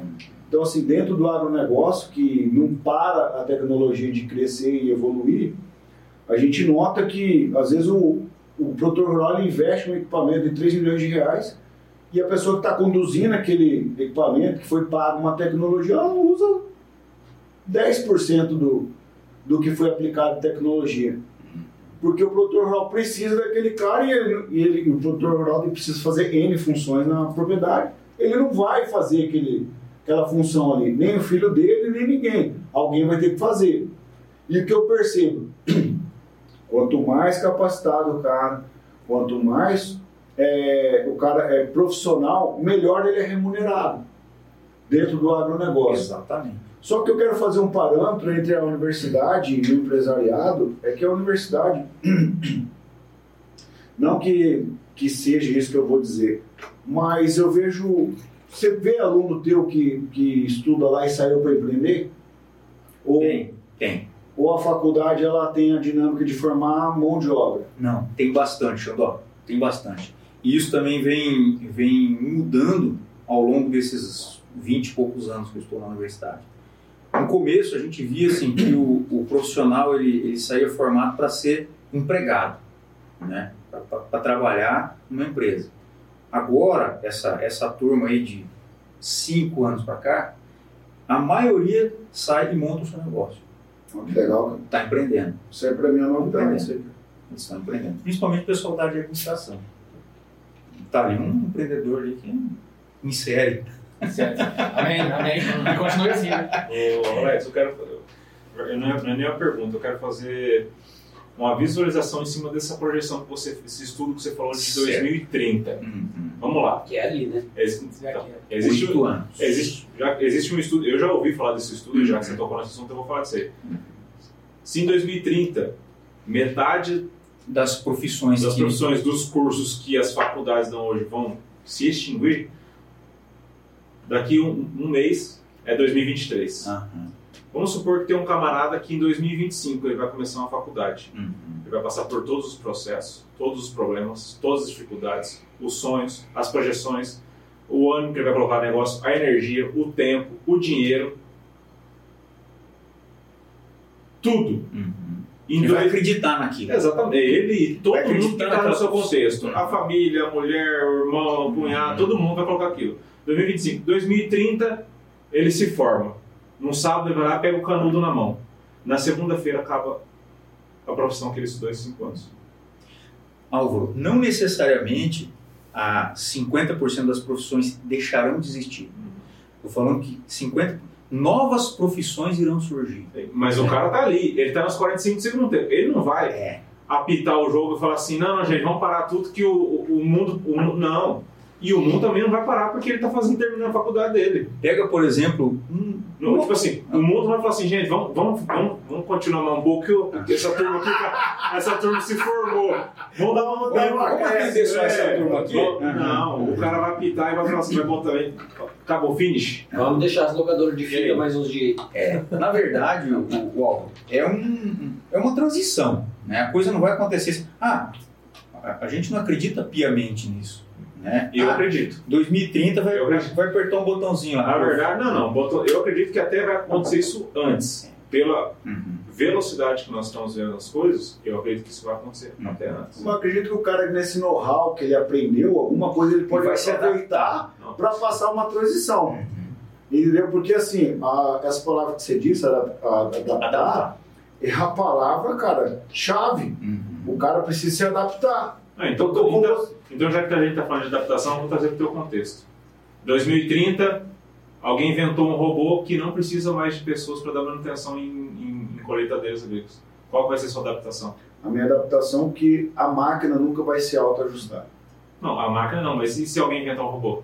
Pô, pode inventar um robô, mas dentro do meu nicho existem condições que o robô não vai identificar. Por exemplo, caiu um poste, não estava lá aquele poste e caiu, ou caiu uma árvore e não estava lá aquela árvore. Essa condição adversa me favorece isso, mas pode haver uma tecnologia que futuramente vai fazer a leitura daquele poste que caiu. Só que esse sensor que faz essa leitura ele pode dar falha. E se em Isso 2030 não existe mais poste, a fiação foi toda por baixo? Tudo Mas, subterrâneo. Não, mas tudo bem, normal. mas pode haver um buraco. Eu- o que, que eu estou querendo dizer aqui? Não, não adianta a gente tentar Sim. achar uma, uma, um- uma coisa, Uma saída. uma saída para cada problema. Você tem que arrumar um, um problema para cada É, saída. é, esse tem bastante desse. Eu conheço bastante. Desde quando o mundo é mundo, existe um negócio que chama adaptação, existe um negócio que chama jogo de cintura, grosseiramente falando, que é o famoso, é o famoso, a, a- a resiliência, né? Uhum. Isso aí a gente vai ter que ter em 2030, 2025, amanhã, 2040. hoje, depois, daqui. A pessoa tem que entender o seguinte: o mundo vai mudar sempre, não vai ser 2030. Vai mudar hoje, vai mudar amanhã. O que é que você vai fazer com essa mudança que não está nas tuas mãos? Não está no teu controle. É a mesma coisa que o cara. Eu encontrei, hoje de manhã eu encontrei um cara que estava triste porque não choveu. Eu olhei para ele e falei, meu irmão. Você, você podia ficar, beleza, é um direito seu ficar triste, mas você podia ficar triste por um negócio que tá na tua mão, que você não fez porque você é burro. Não, eu fiz uma caca do caramba, eu sou uma anta, eu não estudei, eu fui lá e Ah, é aquilo errei. que foge do seu controle. Tem É. por que você ficar triste, meu irmão? Exatamente. Então é o seguinte, Que não tem remédio, Ah. remediado está, né? a tua capacidade de se formar, ela é uma. Agora, a tua capacidade de se adaptar, ela tem que ser 10 vezes mais aguçada por, Com e certeza. durante a sua vida inteira. Olha a morte. Como que você lida com uma parada dessa? Então, é lógico, não tem comparação, né? Mas a, a- essa, essa a adaptação e a readaptação da adaptação, porque a gente se adapta e muda de novo. Com certeza. Então sempre vai mudar. Então, assim, eu não- eu não estou querendo dar um problema aqui, um problema no seu. Eu não quiser. É um negócio Sim, com seguinte: certeza. não importa o que eu vá fazer, eu vou ter que fazer ponto final. Porque se eu não fizer, acabou pra mim. Eu quero, quero fazer um adendo nesse teu, nesse teu pensamento aí. E até trazer uma reflexão pro, pro Alex. Opa, ligou agora, hein? Agora Alex que entrou no motor. Acelera, entrou na área, acelera agora. Mais rápido que o pensamento. queria dizer o neto, esqueci o que eu ia falar. Uhum. Cara, na realidade, a, a adaptabilidade, a adaptação, a evolução, ela, ela sempre existiu.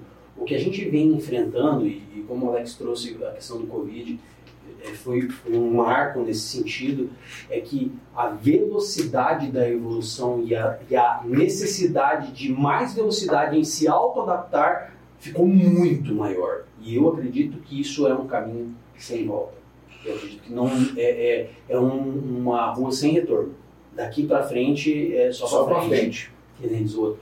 Então, assim, é, por exemplo, a gente, né, eu acredito que todos aqui já passaram por médicos que você chega e senta na frente do cara, não é que o cara, longe do cara não saber o que ele está fazendo, mas você olha para o cara e você vê que visivelmente ele não estuda nada novo há anos.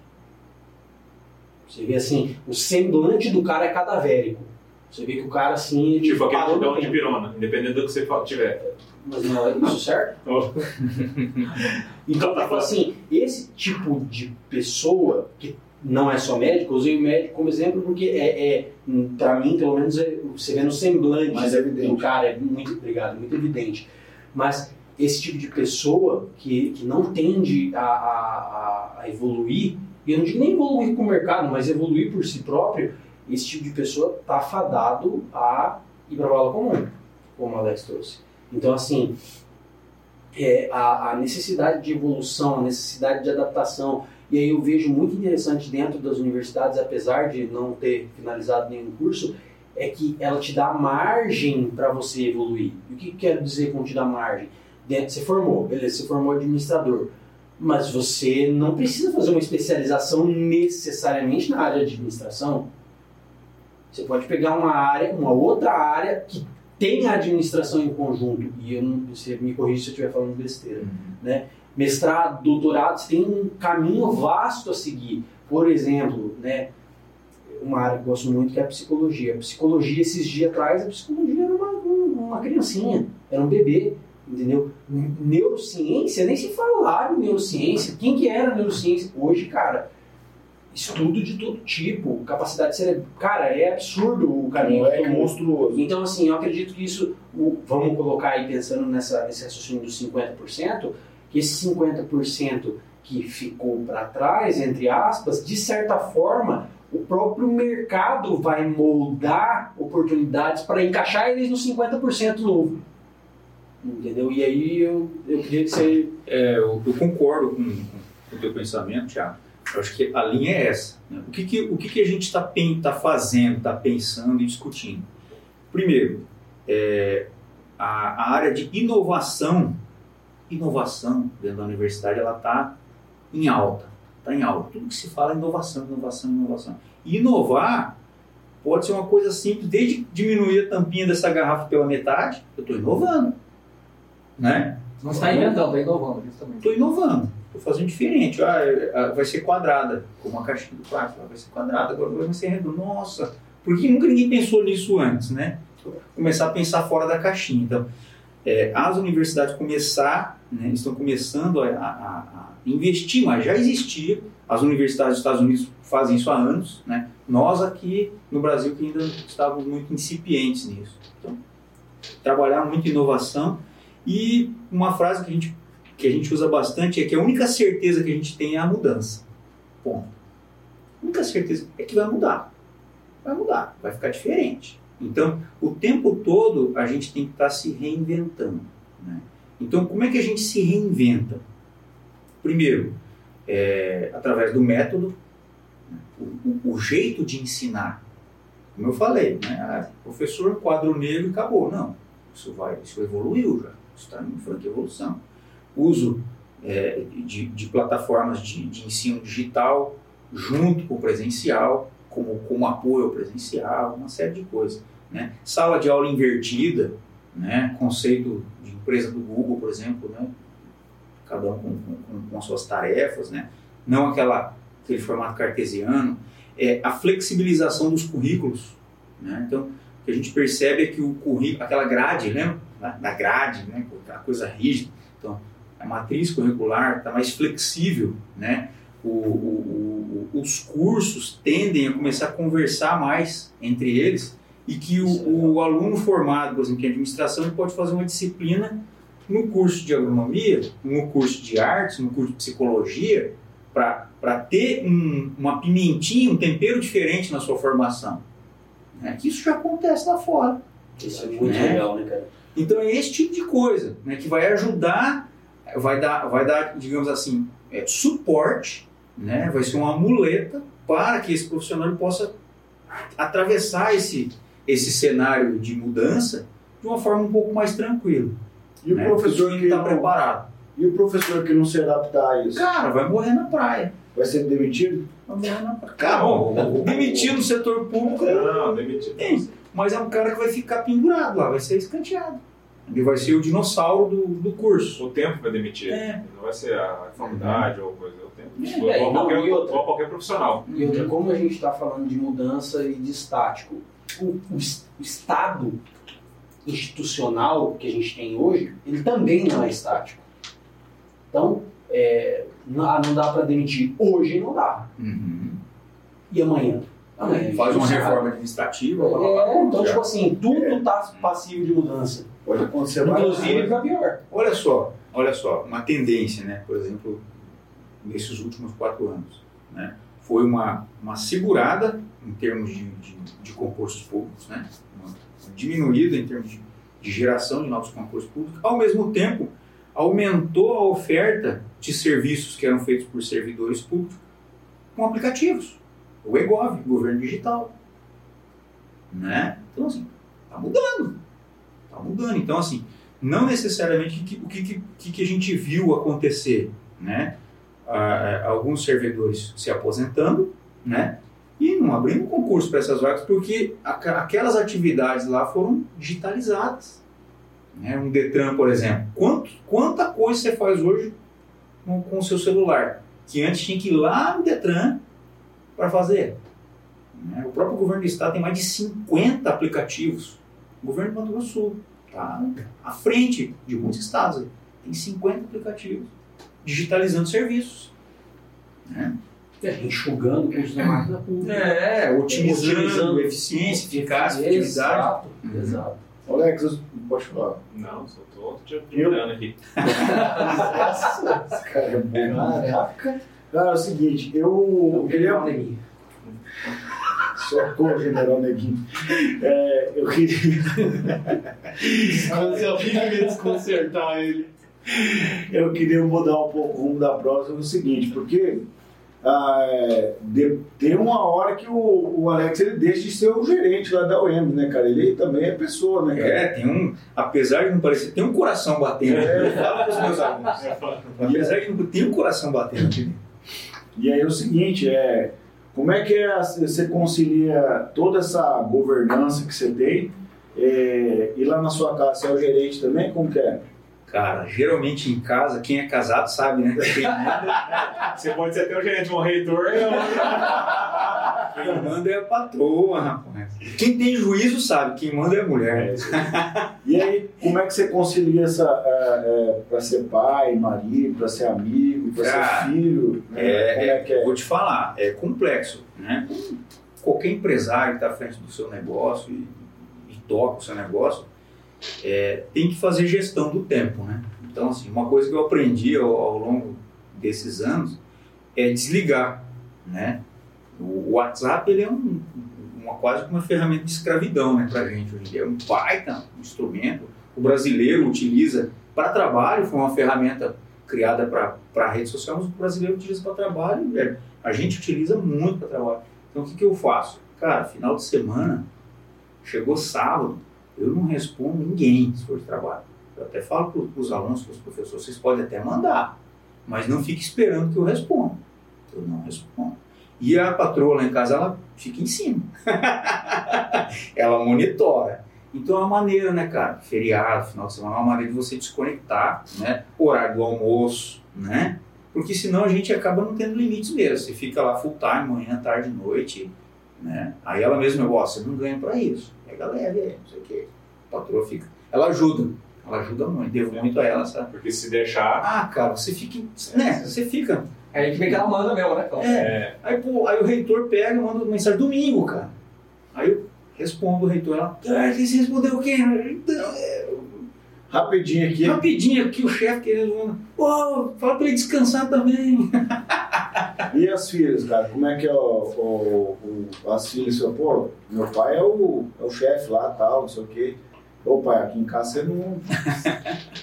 Vamos ser só o pai aqui. Não, é, tem, que- tem que cuidar nesse aspecto, porque às vezes a gente começa a querer executar, né, em casa, então tem que, tem que maneirar, mas é uma, uma relação muito boa, elas são muito, muito queridas, assim, muito, desde sempre, muito, muito educadas, muito competentes, cada um no seu aspecto, a gente tenta ser só pai. Todas né? já E- estão em casa. E aconselhar quando pede conselho. Não. A, a mais velha, a Isabelle, formou engenharia civil, voltou para Maracaju, que ela não quis, não quis ficar em Campo Grande. Mas elas não, Tá, elas, é, é, não- já, é, não formaram família ainda, não. Não. A Carol, a do meio, casou, está casada né, em Campo Grande, e trabalha num escritório de arquitetura lá. E a caçula que está morando em Campo Grande também. Então hoje eu estou só com a filha mais velha que já está saindo de casa pro final do ano para ter a casa dela, o espaço dela. Aí já, já vai ficar só você e a patroa em casa. Só eu e a patroa, um olhando para a cara do outro. é. Ô, Alex, assim, eu quero voltar à questão do pouco trabalho, mas assim, que você pudesse nos contar algumas histórias inusitadas que aconteceram durante todo esse tempo seu à frente da UEMS aí, umas histórias inesquecíveis, sei lá, engraçadas, se você conseguir lembrar. Cara, histórias inesquecíveis e engraçadas. É, nossa, triste não, pelo amor de Deus. É. Vamos aproveitar que o clima tá alto e eu manter ele alto. Não, teve, teve uma, uma época que nós tínhamos um professor que tinha um, um- um- serpentário, criação de cobras vivas, lá na universidade. Que ele era, ele ele era um, um professor do curso de zootecnia lá em Aquidauana, E também lecionava aqui algumas disciplinas aqui no curso de administração, que na época era administração rural. Né? Então tinha uma disciplina rural mesmo, além da, Da da, pecuária. car da carga de administração, tinha produção animal, produção vegetal, paraná, essas coisas. E aí, ele vira e mexe, ele tinha uma, um- uma cobra né, que ele trazia né, na, na caixa, né? Viva, né? E estava em transporte, ele tirava, é, extraía soro, mandava pro Butantan, aquela coisa toda. E numa dessa, cara, ele deixou essa, ele deixou essa, essa caixa com essa cobra, uma, uma cascavel. Deixou uma caixa com essa cobra, cobra no- na secretaria da, da universidade. Na época a gente não tinha o prédio próprio, a gente funcionava ali na, na escola João Pedro Fernandes. A gente funcionou uns, uns 10 anos ali até, até construir o, o prédio ali na, na Avenida Corrêa. E aí, cara, ele deixou a- aquela, aquela caixa lá e esqueceu de passar a, a tramelinha. Nossa. E, ah, tranquilo. De repente, a nossa secretária, Dona Ilka Torquato, é, chegou e escutou um barulho. Olhou olhou pra lá, nem deu bola, né? Não, Continuou tirando cópia, coisa e tal, tal. De repente ela olhou e viu aquela, aquela caixa que tava cobra com a porta aberta. Cara, foi um Deus nos acuda. E grito. É. Não, não. Nossa. E cadê o Ulisses e o professor, não sei o que e tal. Foi tenso, hein? Não acharam a cobra? Não, achou? Achou. Nossa, Já tinha saído cara. da caixa mesmo? Tinha saído da Você casa, tá tava louco. embaixo de uns móveis ali, de uns arquivos. Era administração rural pelo menos. É, não, era bruto o negócio. E assim, história de, de superação, assim, tipo, uma, uma pessoa que, sei lá, é, era uma pessoa assim, humilde, trabalhava num- num emprego ali e tal, uma questão de, de sobrevivência tal, e foi, se formou, exerceu a profissão tal. Você viu a vida da pessoa sendo transformada através da educação. Xandó, é o que a gente mais vê, cara. É o que a gente mais vê, assim. É, é unânime o, o relato dos, dos alunos. Isso é, é muito gratificante pra gente, né? Que a gente entra em contato com esses egressos, né? De, de tempos em tempos para ver como é que tá e tal. A gente faz um monitoramento, né? Que é até uma, uma tarefa nossa, né? De acompanhar os egressos. né? Quem são, qual é o perfil deles e, e como é que eles estão colocados, alocados no mercado de trabalho. E é unânime, todos eles, falar que é, a vida deles era uma antes de entrar na universidade, depois outra, totalmente diferente, melhor. Então, assim, mudamos a vida desse aluno. Então, ele evoluiu profissionalmente, então o cara era, era empacotador de supermercado, hoje ele é gerente lá da empresa, né? É, o, cara é, era vendedor, hoje ele saiu da empresa e montou um negócio dele, está dando certo, às vezes está montando uma segunda empresa. Né? É, N fatores. Outra preocupação que a gente tinha também é se é, eles atuam na área. né? O profissional que, que formou, ele está atuando na área, que é a coisa mais triste que a gente vê, né? Às vezes a pessoa faz aquele curso e às vezes trabalha com qualquer outra coisa e não consegue estar dentro da área. E a gente observou que 88% dos nossos alunos, uma, uma grande maioria, estão Nossa. na área que se formaram. É um número grande, porque assim, muito bom. a administração, inclusive, o pessoal brinca muito que a administração é o curso de quem não sabe o que quer fazer. né? Então, tipo assim, cê- cê- não, é, é, Sim, sim. é, é um, É uma brincadeira. Uma, uma brincadeira que existe. E você pegar 88%, é, eu até achei que você ia falar um número aproximado, quando você falou um número exato. Não, é que a gente tem, a gente tem o dado. 88% é muita gente, A gente cara. não, não Você sabe colocar fazer. 100, É. né, 88 pessoas. Mas qual que é a questão? Trabalhar, é, é atuar na área, o, o Thiago, não necessariamente o cara ele é o administrador da empresa, mas ele está dentro da empresa que ele, se ele for tra- trabalhar funcionário, Na atuando na área de gestão. Ou na administração de pessoas, na administração financeira, administração mercadológica, administração de produção, né, fazendo gerenciamento de processo. Então, o cara está na atividade. Então, isso é importante. Alex, como é que essa, pe- como é que essa pesquisa vocês fazem? Eu vou entender. Ô, é da faculdade, né? E aí? Deu merda ou deu bom? Como é que fazer? Como qualquer pesquisa, é- é- ela tem uma metodologia. Então, é, um- é um- uma pesquisa estruturada, a gente tem é, as, as questões que nos interessam, como eu falei.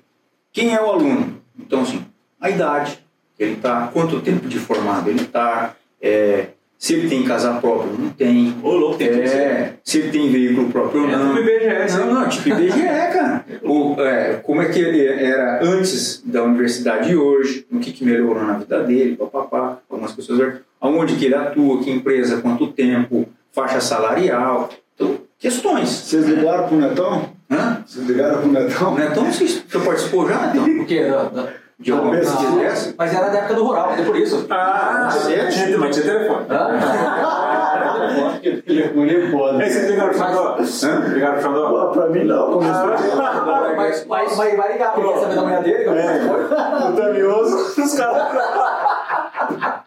Aí gente, muita ligação, né? Não, é tanta ligação que eu já me perdi até.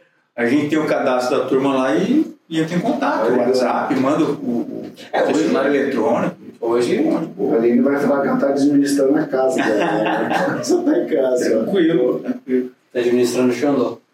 Então vou pegar, vou pegar umas dicas, né, tem daqui, daqui no horário, daqui, um, um ano você liga pro nós aqui do café, ver se nós estamos vivos.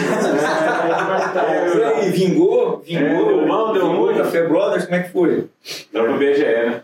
O, o- outra, outra, pegando esse gancho aí da questão da superação, o que, que é hoje, atualmente, a gente tem um, um exemplo muito bonito. Né? A gente tem um aluno, o, o Renan, né, que ele é cadeirante, mora, ele mora, mora só ele com a, e a avó dele, a história de vida dele assim, é impressionante. Né?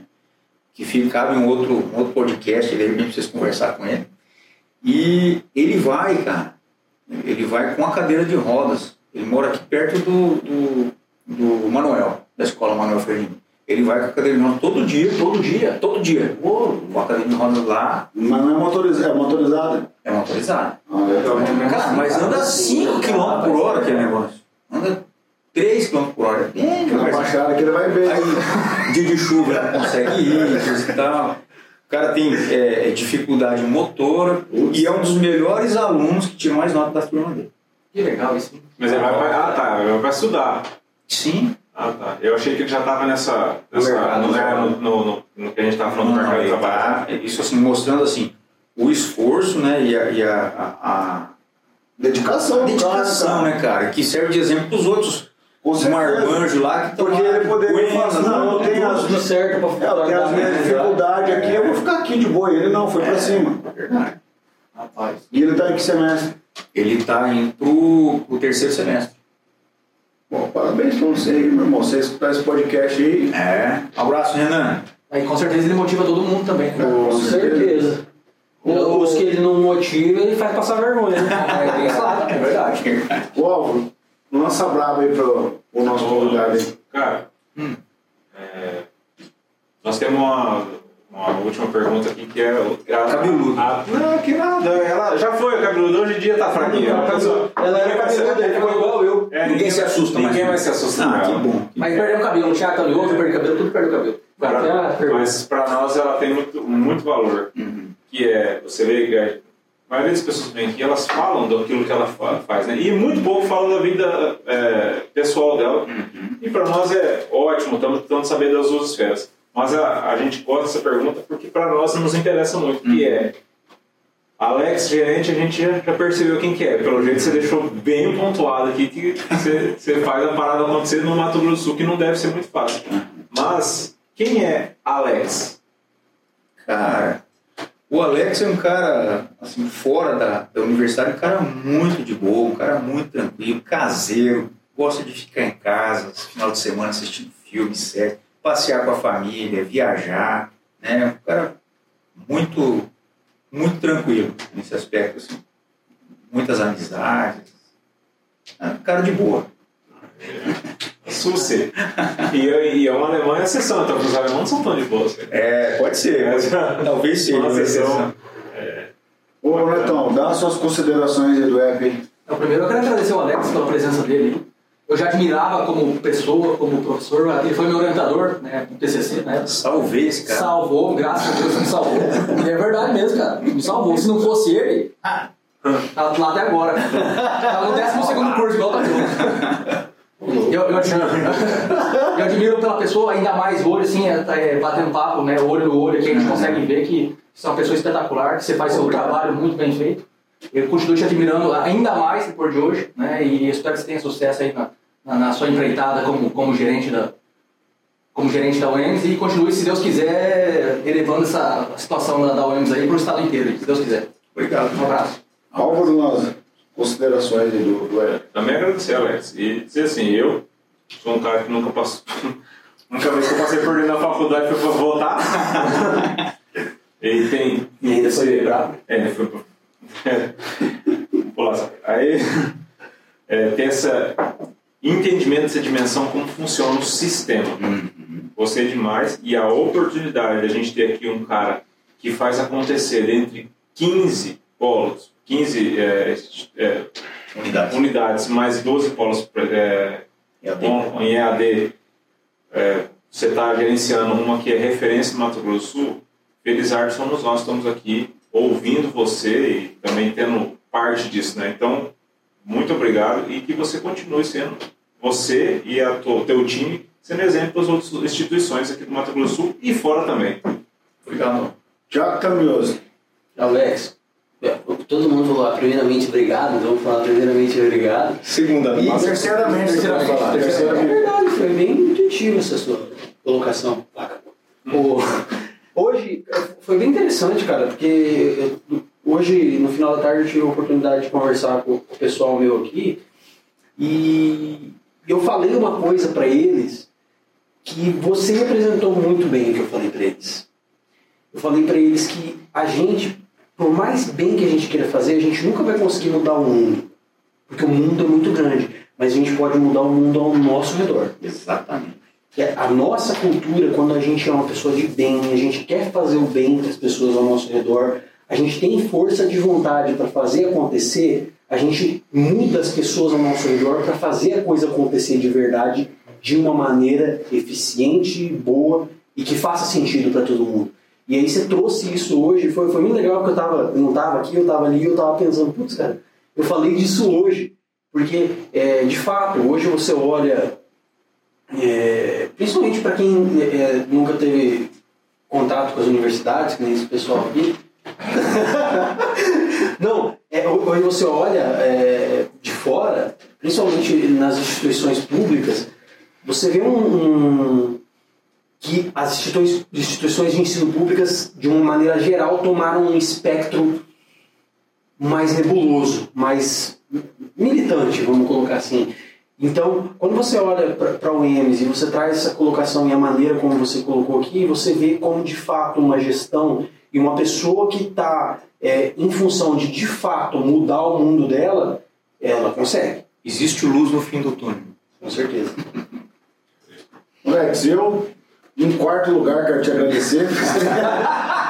Boa, boa. É, e outra coisa, tipo, você fica falando que o Xodó nunca fez parte de nada de faculdade. Esse serviço comunitário também conta. Vamos contar com uma atividade Se pintar o complementar. meio-fio já tá valendo na faculdade. aí, já tá. Vale hora? Vale hora.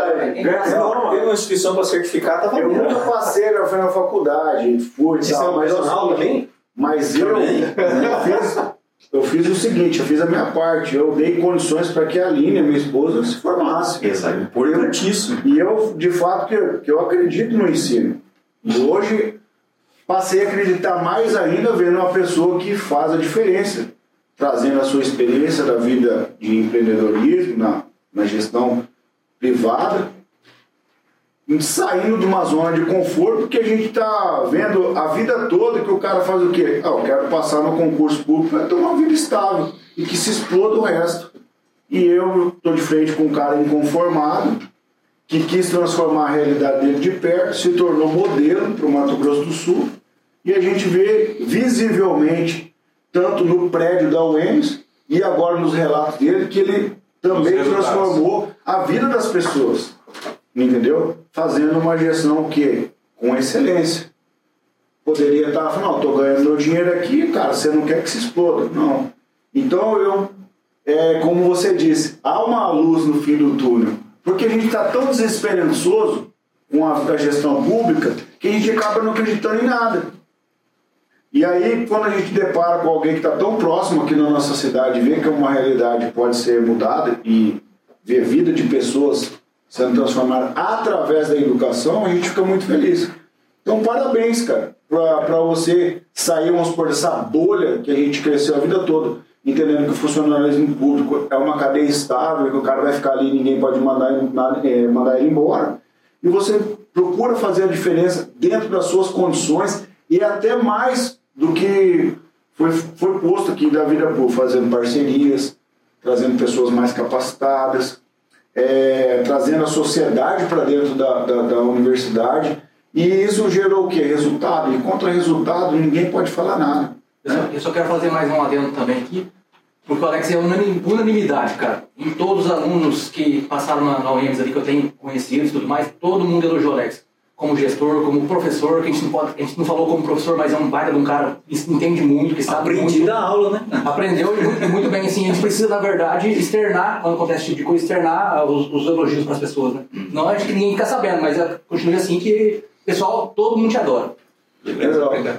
Curtiu o episódio, tá? Muito, cara, muito, achei muito legal. Como eu falei, já vou virar um cafezeiro. É. Já vou. Nossa, agora aí, você se assumiu como cafezeiro, o seu dono vai dormir. Não, já vou. Pô, eu, eu, já gostei do termo. Vou me inscrever lá nas, nas redes sociais, vou ah, é, é, fixá-la no, no, no, no Spotify. É, tudo isso aí. Vamos, vamos acompanhar. Isso aí. Tá? Top. Eu vi que você tem muita, muita gente. Eu acompanho no Instagram né, alguns conhecidos meus que passaram por aqui. Muita gente legal. Vamos começar a pegar do episódio 1 e vamos maratonar. Ah, Mais um. Não, legal, a gente agradece, né, mais uma vez você estar tá aqui tendo esse, esse, essa mesa conosco. Eu acho que todo mundo aprendeu aqui. E pedir para o nosso pessoal, e pessoal, se inscreve no nosso canal lá no, no YouTube, ativa o sininho, né? Se inscreve também no Instagram, em todas as nossas redes sociais. Curte, compartilha. É uma mão que tá faltando pouco para chegar a um milhão, né? Não se esqueça. Há uma luz no fim do túnel. Ajuda nós, com Como 48 centavos não dá pra nada. Como diz a música do Titã, o pulso ainda pulsa. Oh, você viu? E assim nós finalizamos o nosso episódio. Um brinde aí, um brinde com a caneta do. Com, com, a, com a caneta do. Do Café Do Café Brothers. Quando o nosso convidado merece, Mas, ela. Valeu, galera. Encerrando aí.